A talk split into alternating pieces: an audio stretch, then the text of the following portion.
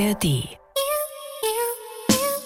bald ist Weihnachten. Ich bin total friedlich gestimmt. Du kannst alles tun oder lassen, was du möchtest in diesem Podcast. Okay, hm. ich glaube, Markus Söder wandelt hier auf den Spuren von Tommy Gottschalk, äh, der ja im Grunde auch gesagt hat, man kann es alles nicht mehr sagen.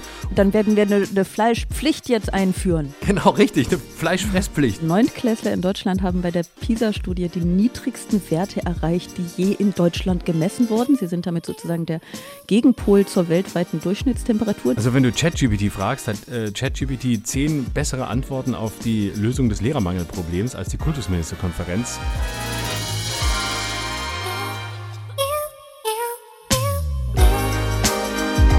Extra 3. Bosettis Woche.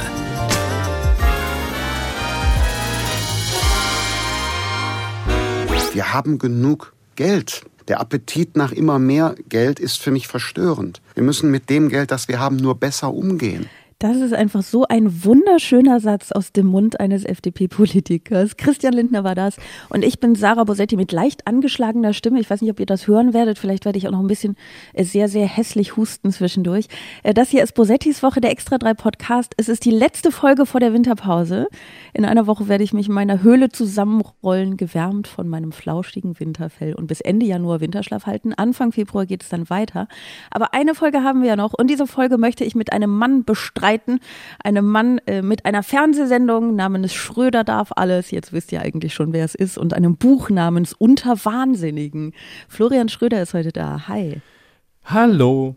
Es ist ganz schön für dich vielleicht auch, dass du nicht mit mir in einem Raum sitzt, ne? weil sonst würde ich dir ins Gesicht husten und ähm, das wäre vielleicht für dich gar nicht so schön. Das Obwohl ich so es schön. empfehlen kann. Also das, was ich jetzt hatte, Husten? beziehungsweise noch, ja, Husten, ich hatte auch Fieber. Ich hatte schon lange kein hohes Fieber mehr und jetzt hatte ich hohes Fieber. Das war ganz interessant, weil ich bin ja nicht so drogenaffin, aber ich hatte eine interessante Nacht, weißt du? Also nicht jetzt, sondern mhm. vor ein paar Nächten. Mhm. Also falls du doch, sonst komm vorbei, falls du das auch mal haben möchtest, dann huste ich dich einmal unbedingt. an. Ich hatte neulich auch so eine leichte Erkältung, aber zum Glück nur leicht. Also ich hab, konnte gut schlafen und hatte auch nicht irgendwie Fieber oder sowas. Aber ich war so ein bisschen, es hat sich über ein paar Tage gezogen und es war so, dass ich die ganze Zeit dachte, wann wird's jetzt richtig schlimm? Und für mich ist es richtig schlimm, wenn es auf den Hals geht und die Stimme beeinträchtigt ist. Und ich kriege mhm. immer Halsschmerzen. Ich weiß nicht warum und ich hasse Halsschmerzen, aber dazu kam es nicht. Und da habe ich dem Schicksal ein wenig gedankt, weil ich lieb, putze lieber die Nase, bis sie wund ist, als dass ich einen Tag Halsschmerzen ertrage. Da bin ich ganz sensibel es ist auch für unseren Beruf natürlich sehr, sehr hinderlich, ne? wenn, man, äh, ja. wenn, wenn, man nicht gut reden kann. Da hör uns zu, guck mal, wir alten Leute, das ist, was man macht, ne, wenn man sich trifft. Ich weiß nicht genau, in welchem Alter das anfängt. erstmal über körperliche Gebrechen reden. Erst, erstmal sonst über das noch reden, irgendwo Schmerzen im Rücken oder so. Genau. Nee, nee, sonst gar nicht. Sonst soweit alles gut. ähm, ein bisschen zu, ich sitze zu viel in irgendwelchen Verkehrsmitteln rum, das ist die einzige Einschränkung, aber es ist eher eine, eine Einschränkung der Bewegungsmöglichkeiten, die ich gerne mehr nutzen würde, aber gerade nicht nutzen kann. Man kennt das, man nennt das auch Tournee. Ah ja, wo bist denn du gerade? Jetzt bin ich gerade in Berlin, aber ähm, ich war gestern unterwegs ähm, und äh, habe meine Sendung aufgezeichnet und bin morgen auch wieder unterwegs und drehe zuerst für meine Sendung und bin dann äh, in der Nähe von Frankfurt. Und dann ist schon wieder das Wochenende fast rum, nur mit Rumgurkerei. Ah, ich verstehe. Aber dann sind wir ja beide in Berlin und haben uns trotzdem nicht getroffen. Aber äh, egal, es ist für heute ist es auf jeden Fall eine weise Entscheidung, auch wenn wir zu dem mhm. Zeitpunkt, zu dem sie getroffen wurden, noch nicht äh, wurde noch nicht wussten, dass es eine weise Entscheidung sein würde. Aber gut, ähm, ich freue mich. Zu dem Zeitpunkt, zu dem wir äh, getroffen äh, worden wären. Ich glaube, hier kann genau. man so weit gehen, in diese sprachliche Verrenkung zu gehen. Ich finde es übrigens sehr schön, schönen Ausdruck. Auch wir sind getroffen worden. Ne? Also wir, wir haben uns ja. gar nicht verabredet und wollten uns treffen, wir sind getroffen worden. Naja, ähm, Ach, ich, ich habe eben dein Buch angesprochen. ja, genau. Ich habe äh, ich hab dein Buch eben angesprochen. Es heißt Unter Wahnsinnigen und es hat einen interessanten Untertitel, warum wir das Böse brauchen. Ich muss zugeben, ich mhm. war sofort ein bisschen skeptisch bei der Kombination dieses Titels mit dem Untertitel, weil es irgendwie den Wahnsinn mit dem Bösen verbindet. Da weiß ich gar nicht, ob die mhm. Wahnsinnigen, ob man ihnen da nicht vielleicht Unrecht tut. Aber ich möchte gerne einmal ganz kurz einen Spoiler. Warum brauchen wir das Böse? Ich glaube, wir brauchen das Böse, um uns äh, als die Guten fühlen zu können. Und äh, dafür brauchen wir das, was ähm, wir, um unsere eigene Identität zu bilden, ausschließen können. Also das heißt, ich glaube, jede Zeit, jede Gesellschaft, auch jeder einzelne Mensch versucht, andere auszuschließen. Und das ist zum Teil nachvollziehbar, ähm, einfach weil man äh, bestimmte Werte ablehnt. Äh, zum Teil ist es aber auch nicht nachvollziehbar, weil man nämlich die ausschließt, die eigentlich ein Spiegelbild sind. Und ich bin losgefahren und habe sehr viele Menschen getroffen, die das Böse getan haben oder als böse gelten. Das geht von äh, Rechtsextremisten Martin Sellner und Horst Mahler, die ich fünf Jahre begleitet habe, immer wieder getroffen habe, über die letzte Generation, die ich bei einer Aktion begleitet habe, bis hin zu Menschen, die wirklich Straftaten begangen haben. Also ein pädophiler Sexualstraftäter ist dabei, eine sehr berührende Geschichte einer Frau, die eine paranoide Schizophrenie hatte und versucht hat, ihre Mutter umzubringen. Also das sind wirklich Geschichten von Menschen, die ich über längere Zeit begleitet habe, die eben von dieser Gesellschaft ausgeschlossen werden. Und ich versuche dem nachzugehen, warum das so ist, was die Geschichte dieser Menschen ist und ähm, inwieweit man dem nahe kommen kann, weil ich glaube, die, die wir ausschließen, erzählen uns mehr über uns als die, mit denen wir jeden Tag zu tun haben. Und das wäre der Anlass dieses Buchs. Hm, ich verstehe. Ähm, ich muss zugeben, bei aller Streitbarkeit der Aktionen der letzten Generation, dass ich finde, dass sie äh, aus der Reihe, die du da gerade aufgezählt hast, ein bisschen rausfallen. Aber du hast ja am Anfang gesagt, auch Menschen, die als das Böse gelten. Weil ich glaube, genau. man kann ja man kann ja doof genau. finden, aber sie jetzt als das ja, Böse ja. zu bezeichnen, ist schon, genau. schon, wäre schon der ein bisschen Punkt heavy. Ist ja, Richtig, der Punkt ist ja der, dass ähm, ich überhaupt nicht frage, was ist für mich böse oder was nicht, weil für mich gibt es die Kategorie des Bösen überhaupt nicht. Und das erkläre ich dann auch im Buch, wie ich dahin komme, das völlig abzulehnen. Ich würde über niemanden, wirklich gar niemanden sagen, dass er böse ist. Ich würde viele andere, möglicherweise auch sehr vernichtende Adjektive finden, aber ich würde versuchen, treffendere Zuschreibungen zu finden. Und ich habe mir nur die angeguckt, die sich unsere Gesellschaft oder Teile der Gesellschaft ausgesucht haben, um sie als böse zu brandmarken. Und die letzte Generation ist nun mal, wie alle Umfragen zeigen, zeigen, für fast 90 Prozent der mhm. Bevölkerung der Feind, was ich persönlich überhaupt nicht verstehe, weil für mich ist das eine Form des Protests und dann kann man darüber reden, mhm. wie der Protest ist und äh, ob er die richtigen Ziele verfolgt und ob er sich selbst radikalisiert. Das heißt, für mich ist das gar nicht die Frage gewesen, sondern die Frage ist, okay, viele Menschen hassen die ja geradezu, also muss ich mich fragen, was machen die eigentlich richtig als Menschen, die äh, protestieren, um so gehasst zu werden? Und dann natürlich auch die Frage, wie viel Böses oder Extremistisches liegt vielleicht in diesen Leuten, die ja eigentlich nur das Gute wollen? Auch die Frage beantworte ich dann. Mhm, verstehe. Es, äh, was ich interessant daran finde, ist auf jeden Fall, dass dem Ganzen ja am Ende doch irgendwie noch die sehr optimist oder vielleicht nicht optimistische, das wäre ja schon wieder pessimistisch zu behaupten, dass es Optimismus ist, aber die sehr positive Grundannahme zugrunde liegt, dass man ähm, ein Streben danach hat, gut zu sein. Das ist ja eigentlich was Schönes. Das nehme ich jetzt genau. einfach genau. mal so. Das finde ich gut. Ja, und ähm, genau. du sagst, du würdest andere Adjektive finden, um Menschen äh, zu beschreiben, die Dinge tun, die möglicherweise nicht so gut sind für die Welt. Und ich finde, das bringt uns ganz schön zur ersten Kategorie schon, weil ich bin gespannt auf die Adjektive, die du findest. Neues vom Weltuntergang. Sultan Ahmed Al-Jaber soll den UN-Klimagipfel zum Erfolg führen. Gleichzeitig ist er Chef des staatlichen Ölriesen ADNOC. Und der Konzern will sein Öl- und Gasgeschäft noch ausbauen. Welche Adjektive fallen dir da auf Anhieb ein? Doppelmoral. Übrigens ein Begriff, der, mit, mit dem ich sehr viel nachgedacht habe, auch im Zuge dieses, dieses Buchs, auch im Zuge der letzten Generation. Also mir fällt ein, wobei Doppelmoral, verdammt, ist gar kein Adjektiv. Direkt, direkt gelost, merkst du? Also, ja. doppelmoralistisch. So, jetzt ist es Schön. gerade war das hingebogen. Ähm, dann, äh, was fällt, was fällt mir noch ein? Drei sind's, ne, die mir einfallen sollen. Oh, das habe ich gar nicht gesagt, aber hey, warum nicht? Ach so. Oh Gott, scheiße. Ich, ich habe nur gefragt, welche eins. fallen dir ein? Vielleicht also, ist doppelmoralistisch, was ja. du möglicherweise gerade erfunden hast, ähm, äh, auch, mhm. auch, alles, was es braucht. Ich, ich glaube ja, also, ich glaube, das reicht. Mir fallen nämlich keine mehr ein. Deswegen habe ich gefragt, scheiße, brauche ich jetzt noch zwei oder reicht es auch so? Nein, hey, bald ist Weihnachten. Ich bin total friedlich gestimmt. Es ist, du kannst alles tun oder lassen, was du möchtest in diesem Podcast. Okay, dann bleibe ich dabei. Ich glaube, was Schöneres fällt mir nicht mehr ein. Ja, das ist gut. Ähm, die UN-Klimakonferenz läuft. Äh, sie läuft tatsächlich auch noch ein paar Tage. Das heißt, wir können jetzt noch nicht über die Ergebnisse sprechen.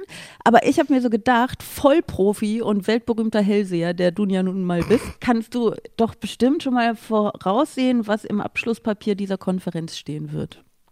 Ich bin wirklich der schlechteste Prophet, den man sich vorstellen kann. Und ich lehne bei, immer bei allen Interviews ab, die Frage zu beantworten, was meinen Sie, wie wird 2024? Sie machen doch einen Jahresrückblick. Sie müssen doch wissen, was kommt und wie geht das aus. Und dann sage ich immer, Leute, das, in einem Jahr sitzen wir wieder hier und dann haut ihr mir um die Ohren, was ich für eine Scheiße geredet habe. Weil wenn man versucht, Vorhersagen zu machen und in die Glaskugel zu gucken, kann man wirklich nur Blödsinn reden. Aber ich glaube, es wird Nein, bei einem ich Abschluss... Nicht. Nicht? Ich nicht. Echt? Nein, Hast- ich habe mal ein Jahres, ich habe zwei, Ende 2021 einen Jahresrückblick äh, Rückblick 2022 gemacht. Also ich bin sozusagen in die Zukunft gereist und habe dann Mhm. einen Jahresrückblick für die äh, kommende und es, es ist alles wahr geworden. Es ist alles wahr geworden. Ernsthaft? Das war total toll. Ja, niemand, also das war, ich habe vorausgesagt, dass sich niemand an die AfD erinnern würde. Ich habe ein Interview mit Christian Drosten gemacht und äh, ihn immer Christian Dorsten genannt oder Christoph Dorsten, ich weiß es selbst nicht mehr, weil, äh, weil ich mich eben auch an ihn einfach nicht erinnere, weil er komplett, äh, ne, weil Pandemie längst vorbei und so. Und ich habe wirklich, ähm, ich habe nur Vorhersagen getroffen, die zu 100 Prozent eingetreten sind. Also ich möchte nicht sagen, aber ich kann sowas. Aber jetzt du, Ich merk das, ja. UN-Klimakonferenz, Okay. wie wird das enden? Also die UN-Klimakonferenz wird mit einem Papier enden, ähm, das in etwa so äh, kernig und kantig ist wie Olaf Scholz als Bundeskanzler. Es wird wahnsinnig viel drinstehen und es wird am Ende nichts sagen und es wird alles darin möglich sein und es werden sehr viele Ziele und Hoffnungen und Möglichkeiten vereinbart, an die sich aber am Ende dann jeder halten kann, aber nicht muss, weil er nicht soll, wie er könnte. Okay, das ist schön. Weißt du, ich finde es richtig schade, dass jetzt das die letzte Folge vor der Winterpause ist, ähm, weil sonst könnte ich das nächste Woche überprüfen, weißt du? Also ich kann es Mhm. jetzt trotzdem überprüfen, aber wir können es leider nicht gemeinsam machen, weil es dann keine Folge mehr gibt. Es ist ein bisschen schade, aber ich finde Ja, schön, wir schade. lassen das gesamte Thema genauso stehen und Anfang Februar, wenn es weitergeht, dann greife ich das auf und dann ähm, werde ich, ähm, äh, ne, dann gehen wir das Papier durch und gucken, ob es eine Augenklappe trägt. Und da wirst du es mir gnadenlos um die Ohren hauen, weil, Ja, weil gerade auf da unten bei den. Scheichs wahrscheinlich die, die Ergebnisse zustande kommen, die man sich immer gewünscht hätte. Äh, in Paris und in Kyoto und wo auch immer. Und dann plötzlich fahren sie dahin und man denkt, da passiert jetzt wirklich nichts. Und dann Ja. zack, und dann stehe ich da und lag wieder daneben. Wie lustig wäre das? Und die Tatsache, dass dieser Gedanke schon komplett absurd ist, ne? dass ausgerechnet diese Klimakonferenz es jetzt mehr als alle vorherigen rausreißen Ja. würde, unter den Voraussetzungen, das sagt doch eigentlich schon alles. Du könntest wahrscheinlich ja auch jeden, alle Teilnehmer und Teilnehmerinnen, allen könntest du diesen Gedankengang äh, ne? so unter die Mhm. Nase reiben und sagen, was denkt ihr, wird diese, und alle würden wahrscheinlich kurz lachen müssen. Das ist Genau. ein bisschen traurig. Genau.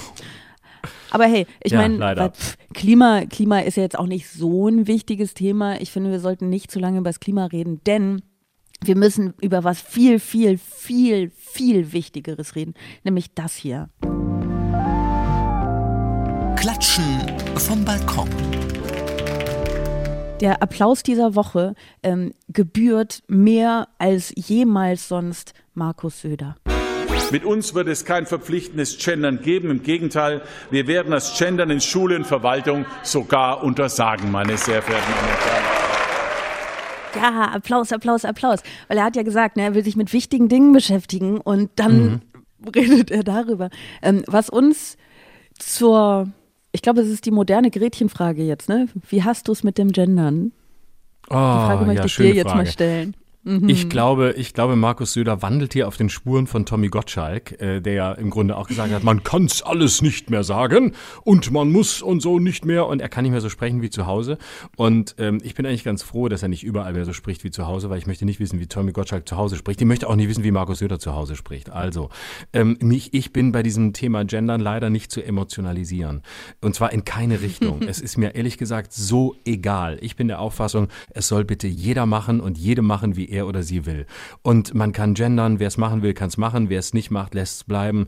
Ähm, es geht um eine Haltung dahinter und die zeigt sich, egal ob jemand gendert oder nicht gendert. Und ich finde es absolut sinnlos, es entweder äh, vorzuschreiben oder zu verbieten. Alles, was in diese Extreme geht, es kotzt mich an. Ich glaube, es ist auch einfach keine Lösung. Es kann doch jeder so machen, wie er will und es kann sich auch jeder dagegen entscheiden. Das ist doch das Schöne an einem Land, in dem wir doch angeblich so frei sein wollen. Und wenn man auf der einen Seite als CSU sagt, es muss die Wahlfreiheit geben für Frauen, ob sie die Hirtprämie wollen, also ob sie zu Hause bleiben wollen oder ob sie arbeiten wollen, warum soll es dann diese Wahlfreiheit beim Gendern plötzlich nicht geben? Das sind halt für mich so Widersprüche, die müsste Herr Söder mal lösen, aber ich glaube, er kann sich schon gar nicht mehr an das mit der Hirtprämie erinnern. Ich glaube, das, also ich finde es wahnsinnig lustig. Nein, ich möchte das korrigieren. Ich fände es wahnsinnig lustig, wenn es nicht so einen negativen Einfluss auf den gesellschaftlichen Diskurs hätte, wie schamlos sich jemand wie Söder hinstellt und sagt, ja, Genderpflicht wird es mit uns nicht geben. Die Genderpflicht, was immer das sein soll, die steht ja gar nicht zur Debatte. Also das, Ja, das aufzugeben, also das ist komplett absurd. Und ich weiß, dass es, natürlich gibt es Leute, natürlich gibt es immer irgendwie ein paar Leute, die total, total durchdrehen und jetzt sagen, man muss gendern, sonst äh, rede ich gar nicht mehr mit dir oder sonst weiß ich nicht, ne? So.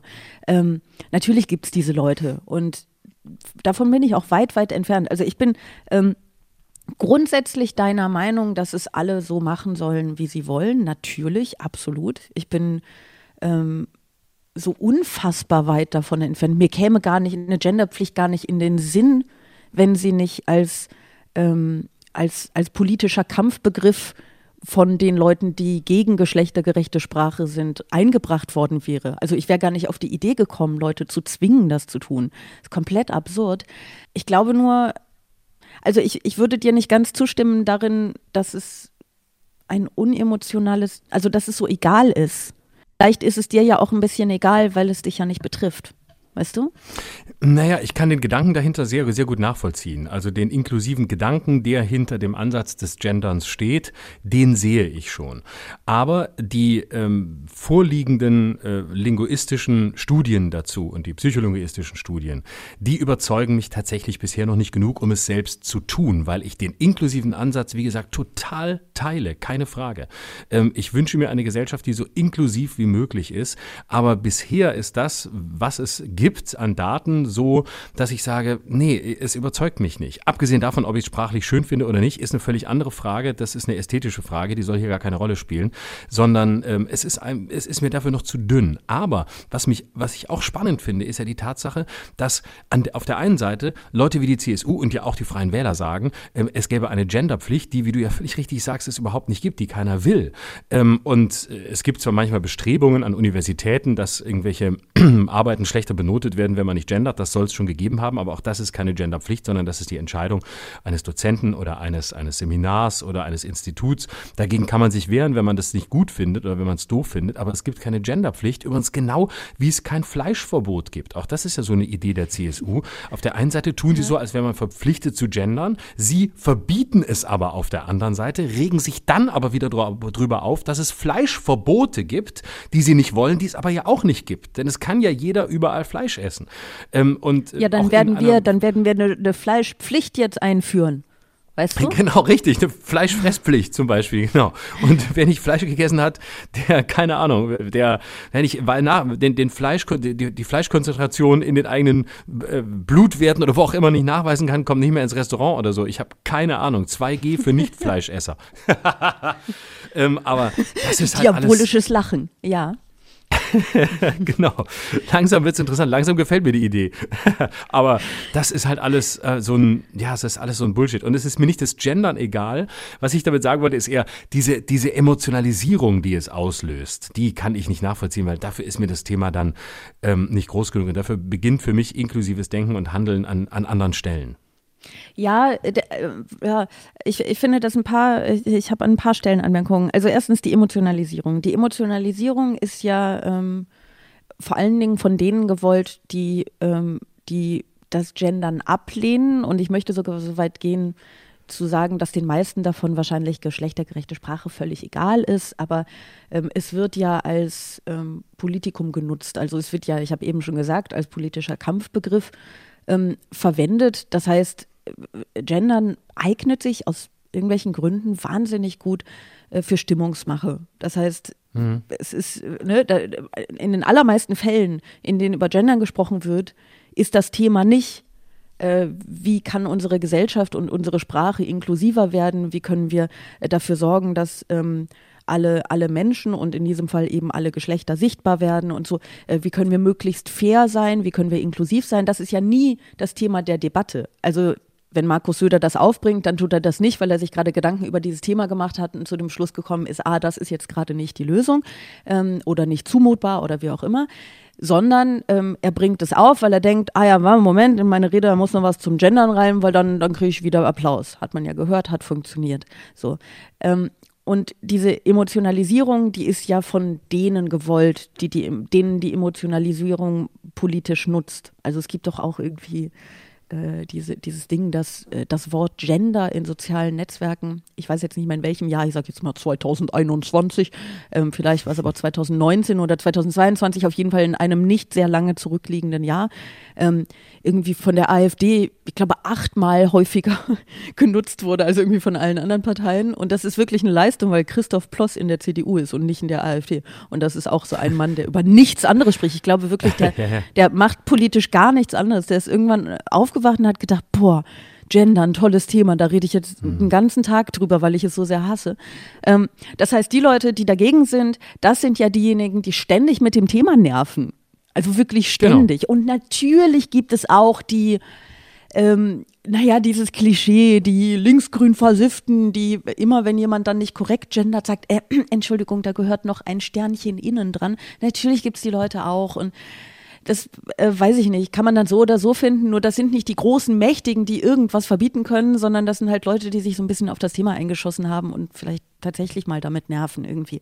Ich bin ja ähm, fest davon überzeugt, dass äh, Sprache wichtig ist, ähm, dass Sprache Bewusstsein ähm, formt, das wissen wir alle. Ähm, und wir müssen gleich vielleicht, das war mein anderer Punkt, nochmal kurz über die Studien reden, die du meinst, die dich nicht überzeugen. Aber ich bin nur als kurzer Exkurs, ich bin großer Fan vom inkonsequenten Gendern. Für mich geht es um Sichtbarmachung und nicht darum, mhm. dass ich irgendwie Fleißbienchen in mein in Hausaufgabenheft gemalt bekomme, dass ich es jedes Mal ganz genau richtig mache. Ich nenne auch manchmal nur die weibliche Form, manchmal nur die männliche Form, manchmal benutze ich den, das Sternchen und manchmal äh, mache ich das eben auch nicht. Ähm, und das ist ehrlich gesagt ziemlich großer Zufall. Lieber wäre mhm. es mir auch, wenn es eine einheitliche und praktikable und schöne, ich bin ja großer Fan schöner Sprache, Regelung gäbe. Mhm. Nur dadurch, dass unsere Sprache nun mal so männlich geprägt ist, ist es tatsächlich ja nicht so leicht. So, jetzt aber kurz zu diesen Studien. Es gibt auch Studien, die sagen, dass zum Beispiel ähm, kleine, also dass das Mädchen zum Beispiel sich nicht angesprochen fühlen, wenn nur die männliche Form äh, genannt wird und dann davon ausgehen, dass Berufe zum Beispiel einfach gar nicht für sich sind oder äh, für, für sie gedacht sind oder dass ähm, dass Frauen sich auch eher nicht auf eine Stelle bewerben, wenn diese Stellenausschreibung nur in der männlichen Form geschrieben wird. Meinst du solche Studien oder gibt es, also überzeugen die dich auch nicht oder meinst du andere? Ja, also ich habe, ähm, ich bin jetzt, ich gebe aber zu, dass ich bin jetzt nicht der absolute Gender-Experte und es gibt vielleicht auch neuere, neuere ja. Studien, die ich noch nicht kenne. Deswegen ist das jetzt hier nicht ähm, vollständig. Aber die, die ich zuletzt gelesen habe, und ich habe ein ganzes Buch darüber gelesen, weil ich mal in meinem Vorgängerbuch auch ein, ein Kapitel übers Gendern geschrieben habe, aber eben auch aus einer sehr ruhigen Warte heraus. Und ähm, da habe ich diverse Studien gelesen, wo es eben um diese Frage geht, ähm, ist es so, dass äh, wenn man sagt, ähm, äh, der, der Bauarbeiter oder was auch immer ähm, oder von mir aus der Journalist, dass dann im Kopf, im Kino im Kopf nur männliche Figuren erscheinen und deshalb sich Frauen oder ähm, non-binäre Menschen ausgeschlossen fühlen. Und es lässt sich, es lässt sich wohl nicht nachweisen, dass es so ist und äh, da, also dass man, dass damit ausschließlich Männer im Kopf äh, entstehen. Und es ist aber umgekehrt ähm, offenbar äh, bei einigen Studien nachweisbar gewesen, wenn du also immer nur beispielsweise standardmäßig von von der Bauarbeiterin sprichst, dass man dann tatsächlich nur Frauen sieht, was ja dann wiederum nur die Umkehrung des Ganzen wäre. Der zweite Punkt, was mich am Gender noch nicht oder was ich noch nicht richtig verstehe, ist, wa, wa, was Aber möchte Moment, man? Darf ich was da möchte kurz die? einhaken? Ja.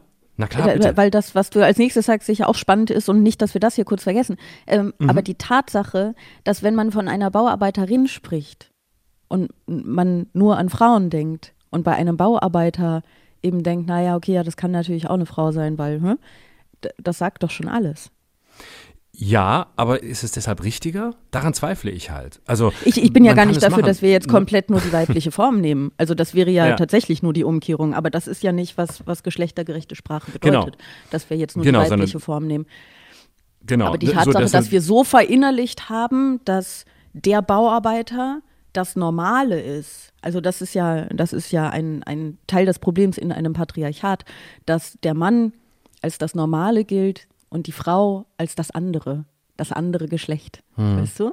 Ähm, und wenn du von einer ja, Bauarbeiterin sprichst, dann würde niemand auf die Idee kommen, genau, da würde niemand auf die Idee kommen, dass, ähm, dass, dass das auch ein Mann sein könnte. Und ich finde den, das, den eindeutig interessanteren Teil dieser Studie. Aber sag mal, was, was dich noch hm. stört, ähm, wo du gerade hin wolltest. Ähm, genau, das, Zwe das Zweite ist, ähm, mir ist einfach äh, nicht klar, also es, es gibt, also zum einen gibt es äh, eine, eine sprachliche Unterscheidung, es gibt das generische Maskulinum sprachwissenschaftlich, das nichts zu tun hat mit dem biologischen Geschlecht.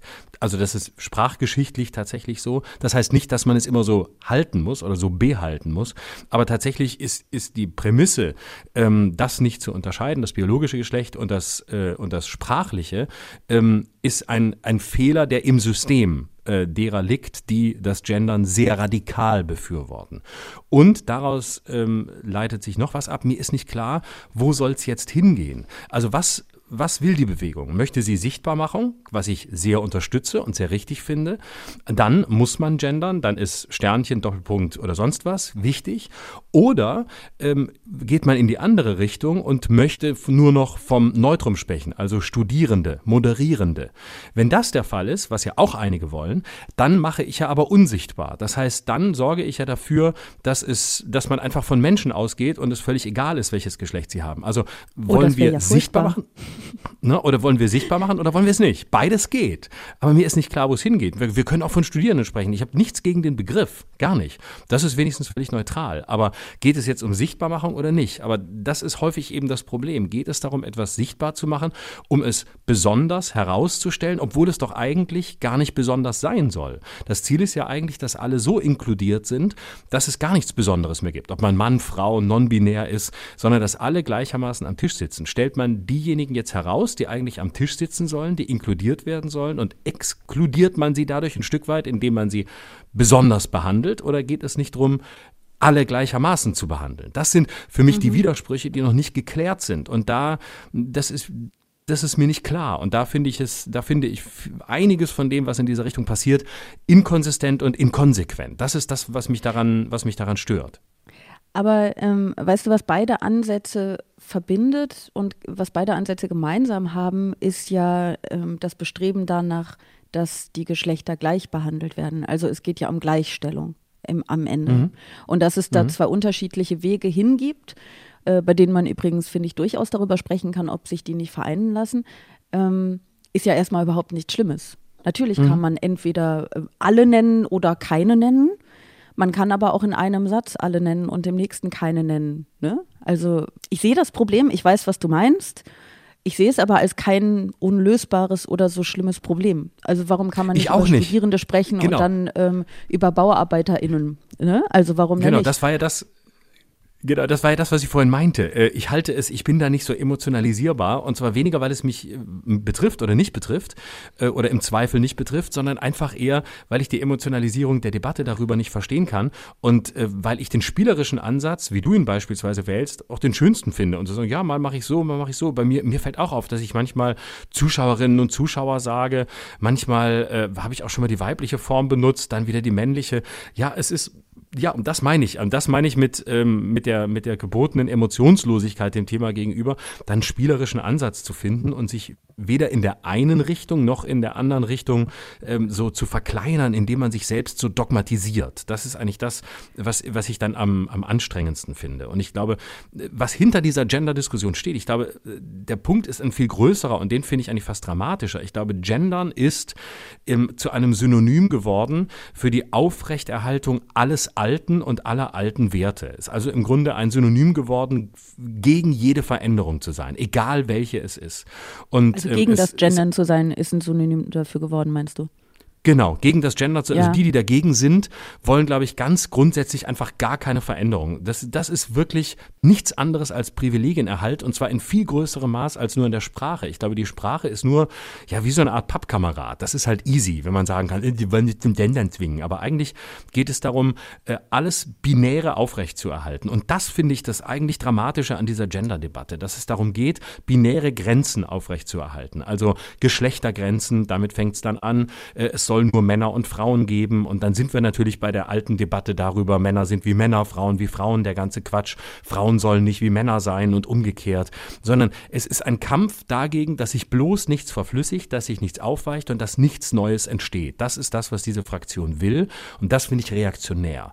Und das finde ich grauenhaft und das finde ich menschenfeindlich und das, das stört mich daran, dass die das zu so einem, dass die das so hoch jazzen, aber nicht wirklich sagen, was sie wollen. Dann sagt halt, wohin ihr wollt. Dann sagt halt, ihr wollt in, in die 50er Jahre zurück, aber dann sagt es bitte offen und macht es nicht über solche Pseudokulturkämpfe, in denen es angeblich um Sprache geht, aber letztlich um das Binäre. Und wenn wir im Binären sind, dann gibt es eben am Ende der Debatte Mann, Frau, Freund, Feind, gut, böse, dann gibt es die alte Frontstellung und äh, keine Annäherung mehr. Mhm.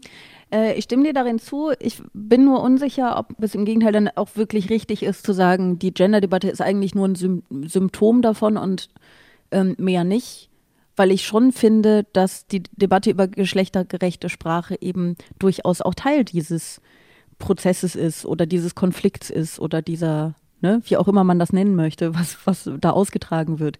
Ähm, also ich, ich glaube, ich, ich möchte vielleicht ein, ein kurzes Plädoyer für die Emotionalität halten, ähm, mhm. weil du kannst sagen, ach, meine Emotionslosigkeit, was das Thema angeht, hat nichts mit betroffen oder nicht zu tun. Ähm, und ich bin nicht sicher, ob das wirklich stimmt, weil du zum einen, was ich ja sehr begrüße, nicht zu den Leuten gehörst, die sich emotionalisieren lassen auf eine Art und Weise, dass jetzt, weil ich meine, du bist ja nun auch ein ähm, ein, ein privilegierter weißer Mann, du könntest ja genauso deine Privilegien in Gefahr sehen. Ne? Also wenn du jetzt ein bisschen empfänglicher für so etwas wärst und ähm, beeinflussbarer, dann könnte man dir ja auch einreden, hier, guck mal, die Weiber, die wollen deinen, die wollen alles, was du hast ähm, und die, die nicht mal wissen, ob sie Weiber oder Männer sind, erst recht oder die was anderes sein wollen oder was weiß ich, ne, was die Leute dann halt so sagen. Also du könntest dich ja dieser Fraktion anschließen und würdest mit offenen Armen empfangen werden. Ähm, und es ist ja sehr schön, dass du dich da nicht emotionalisieren lässt. Andererseits bist du aber eben ja auch äh, ein, ein Mann ähm, und soweit ich weiß, ein heterosexueller Cis-Mann, der äh, erstmal nicht aufgrund all dieser äh, Kriterien irgendwie diskriminiert wird und der mit seinem Geschlecht sichtbar ist in dieser Sprache, ob dieser Kampf nun ausgefochten wird oder nicht. Das heißt, du kannst ja gar nicht anders, als es etwas egaler finden als Betroffene, ob dieser Kampf nun, also wie der nun enden wird. Weißt du? Und ich mhm. finde es immer schwierig, wenn ähm, bei gesellschaftlichen Konflikten oder ehrlich gesagt auch bei privaten Konflikten, allgemein bei Konflikten, wenn immer die Person oder die Personengruppe Recht haben soll, die sich nicht emotionalisieren lässt. Also es sind ja nicht immer die ruhigsten, die die Recht haben. Gerade wenn es Machtgefälle gibt, wie das in Gesellschaften ja nun mal immer der Fall ist. Das heißt, wenn du jetzt, also ich will nicht immer die Sexismusdebatte mit der Rassismusdebatte vergleichen. Ich mache es jetzt, äh, verzeiht mir bitte alle ganz kurz trotzdem, weil es da in der aktuellen Situation, glaube ich, einfach noch deutlicher wird, dass ähm, Menschen mit Migrationshintergrund zum Beispiel, äh, schwarze Menschen, dass die die äh, Marginalisierten und die Diskriminierten sind. Und wenn die für ihre Rechte kämpfen wollen, dann müssen sie das laut und emotional tun, sonst werden sie ja gar nicht gehört. Und das wirklich Gemeine daran ist, dass dann völlig emotionslos, und ich will das jetzt nicht auf dich beziehen, das ist jetzt quasi ein sehr unfairer Vergleich, weil du das ja gar nicht tust, ne? Aber wenn dann, äh, dann stehen sehr emotionslos wir Weiße vor ihnen und sagen, jetzt regt euch doch mal nicht so auf, Leute, nicht in dem Ton, ne? Tone Policing, das ist dann was passiert. Und man fühlt sich so überlegen dadurch und hat sozusagen recht, weil man ist ja ruhig. Und das ist grundfalsch. Und das ist, ich möchte es nochmal betonen, das ist nicht, was du tust, weil du stellst dich ja gar nicht gegen die Leute, die irgendwie für Geschlechtergerechtigkeit sich einsetzen. Das tust du ja nicht. Ne? Ich will nee. nur allgemein sozusagen, ähm, sträubt es sich in mir ein bisschen dagegen zu sagen, ähm, sich nicht emotionalisieren zu lassen, ist der richtige Weg. Also ich, ich glaube, wir sind uns bei ganz, ganz vielem einig in dieser Debatte. Nur an dem Punkt mhm. würde ich, das sehe ich anders. Ja, ich würde aber nicht daraus schließen, dadurch, dass ich ruhig bin oder mich nicht emotionalisieren lasse, dass ich Recht habe. Ich habe noch nicht mal den Anspruch, ah. in der Debatte Recht zu haben. Ich halt, nicht mal versuche das. nur, nee, ich versuche nur zu begründen, warum, wie, wie ich es oder wie ich es mache und wie ich es sehe. Ähm, vielleicht werde ich irgendwann überzeugt sein davon, dass es richtig ist zu gendern und äh, dass es äh, tatsächlich die beste Inklusionsmaßnahme ist, die wir uns vorstellen können. Mag sein, dass es irgendwann Gründe gibt, dass ich davon überzeugt bin. Würde ich nicht ausschließen. Noch sehe ich sie nicht, mhm. aber ich würde es auch nicht ausschließen. Meine Ruhe und meine Emotionslosigkeit ist schlicht der Demut geschuldet, dass ich nicht betroffen bin. Und dass ich mhm. das von der Seitenlinie sehe, aus genau der Position, die ich habe, die du eben völlig richtig beschrieben hast. Aus dieser Position heraus kann ich das Ganze nur analytisch verstehen und ähm, vermeiden, dass ich mich auf eine der beiden Seiten schlage. Entweder ich würde mich auf die Seite der, ich nenne es jetzt mal klischeeweise so, alten weißen Männer schlagen und wir alle wissen, dass damit nicht nur alte Männer gemeint sind, man kann auch Frau sein und alt sein mhm. und weiß, wie Alice Schwarzer zum Beispiel mittlerweile.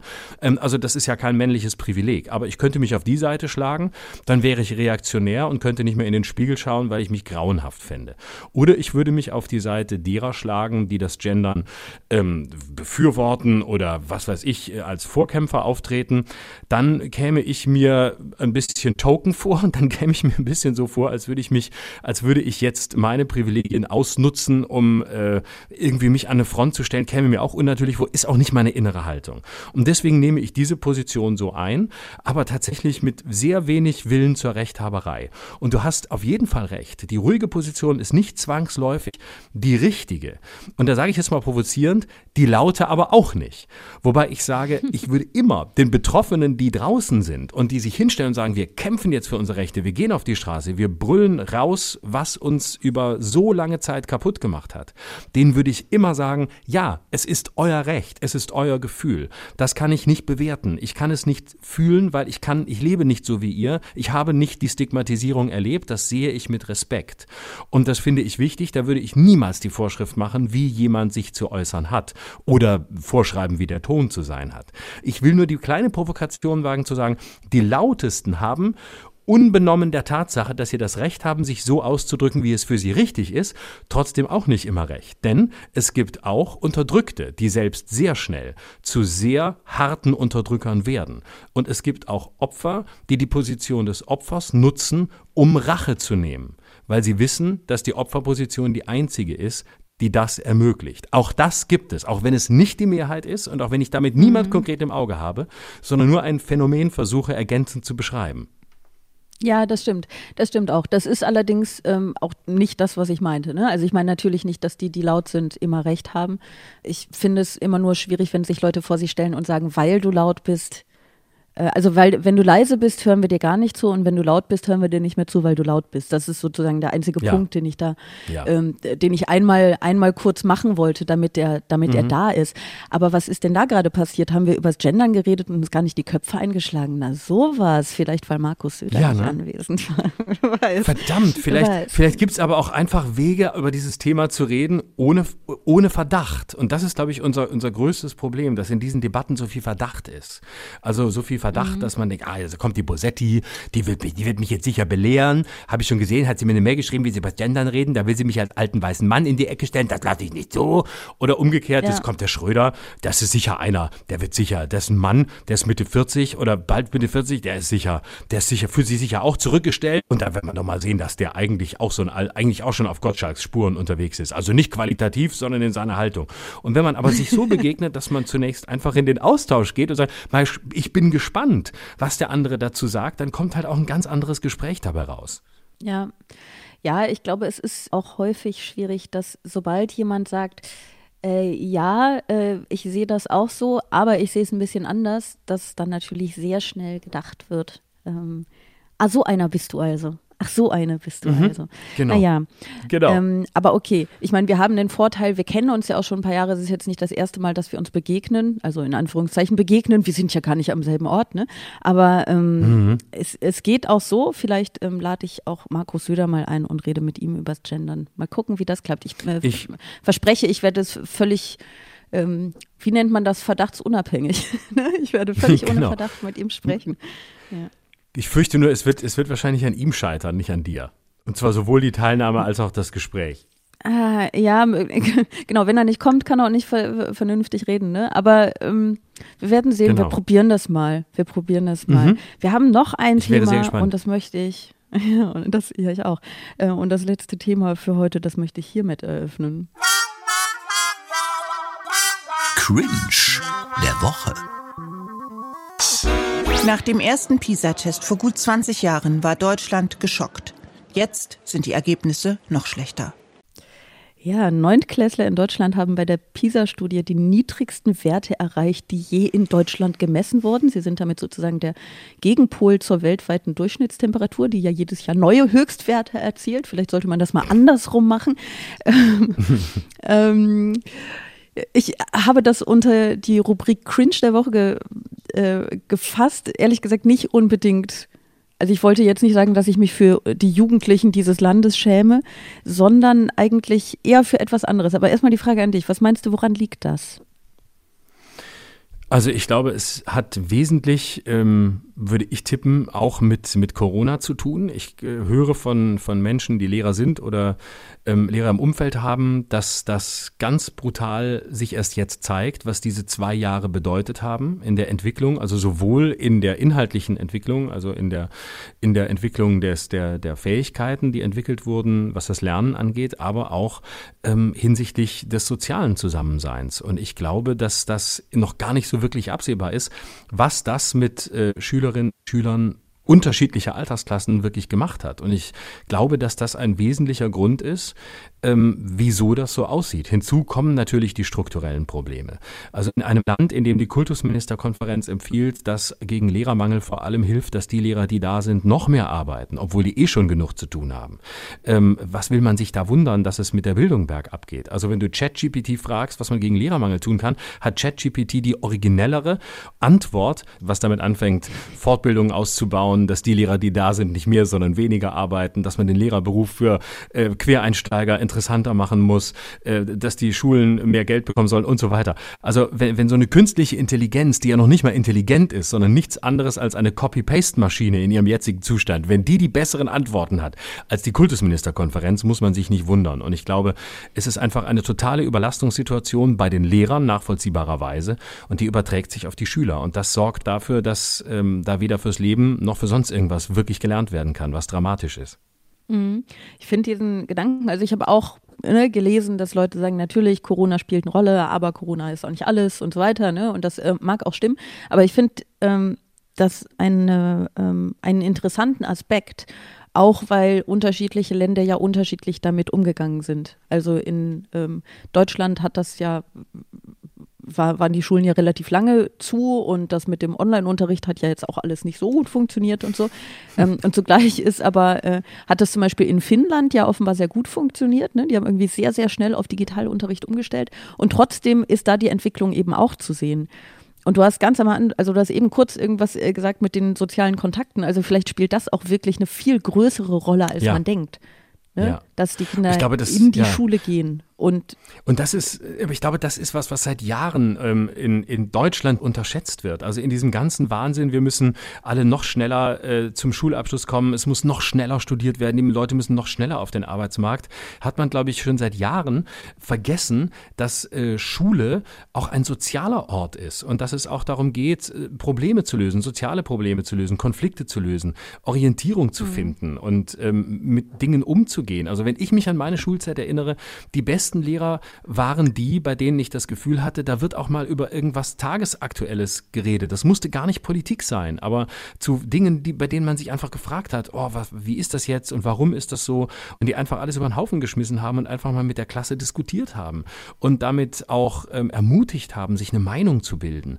Und das geht, glaube ich, verloren in diesem Effizienzdenken, das äh, im, im Bildungssystem seit Jahren die Oberhand gewonnen hat. Mhm. Was passiert denn, wenn Bildung immer schlechter wird? Lass uns das mal durchspielen. Was passiert dann?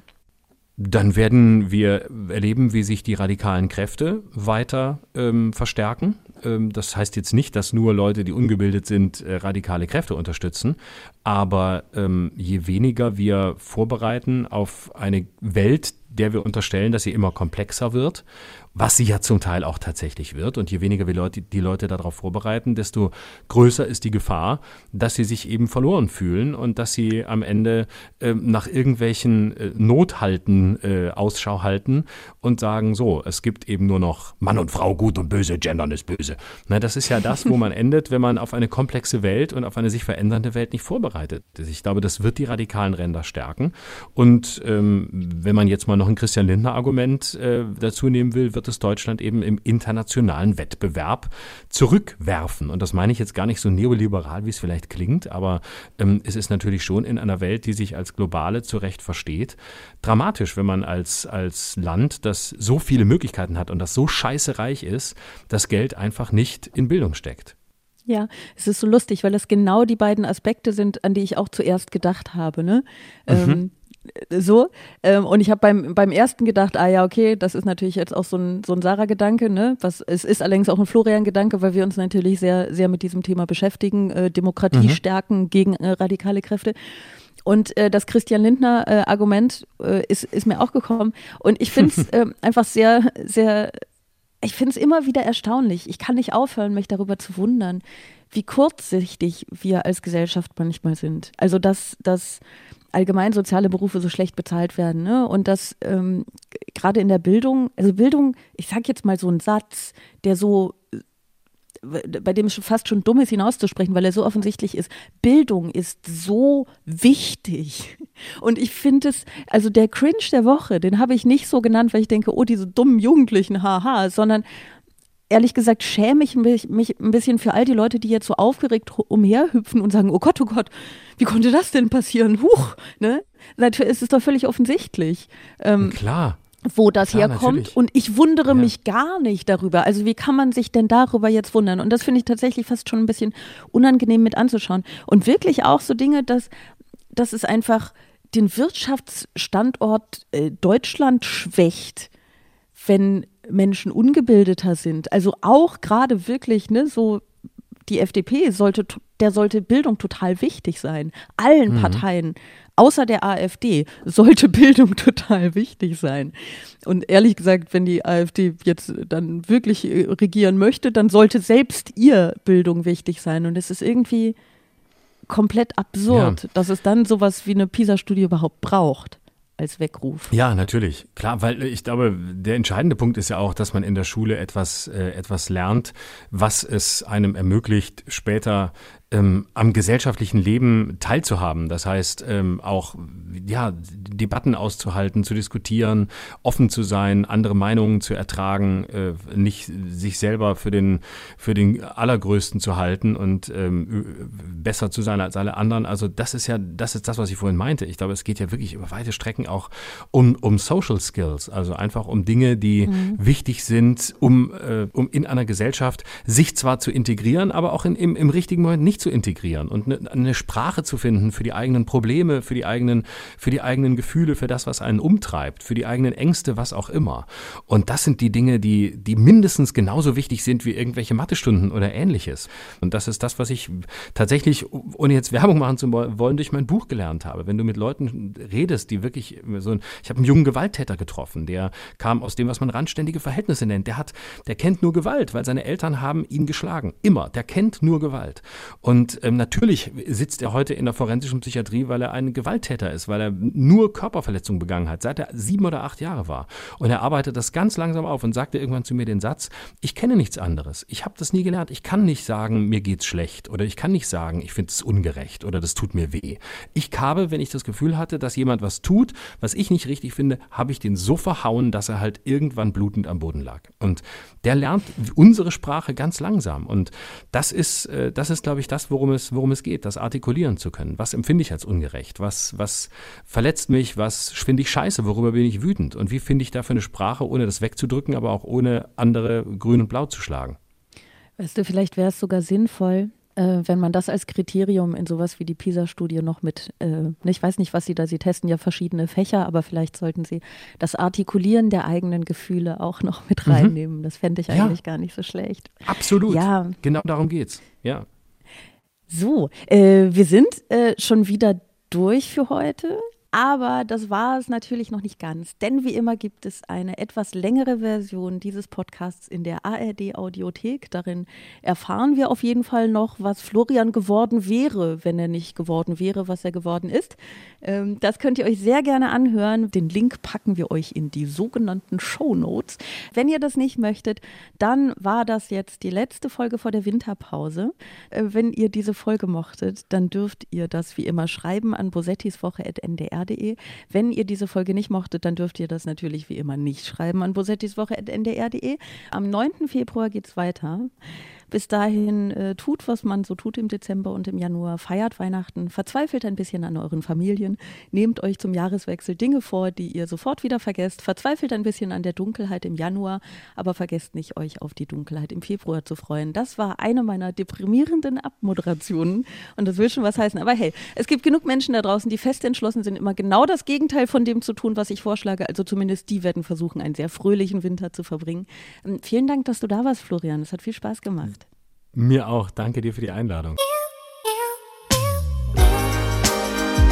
Extra 3. Bosettis Woche.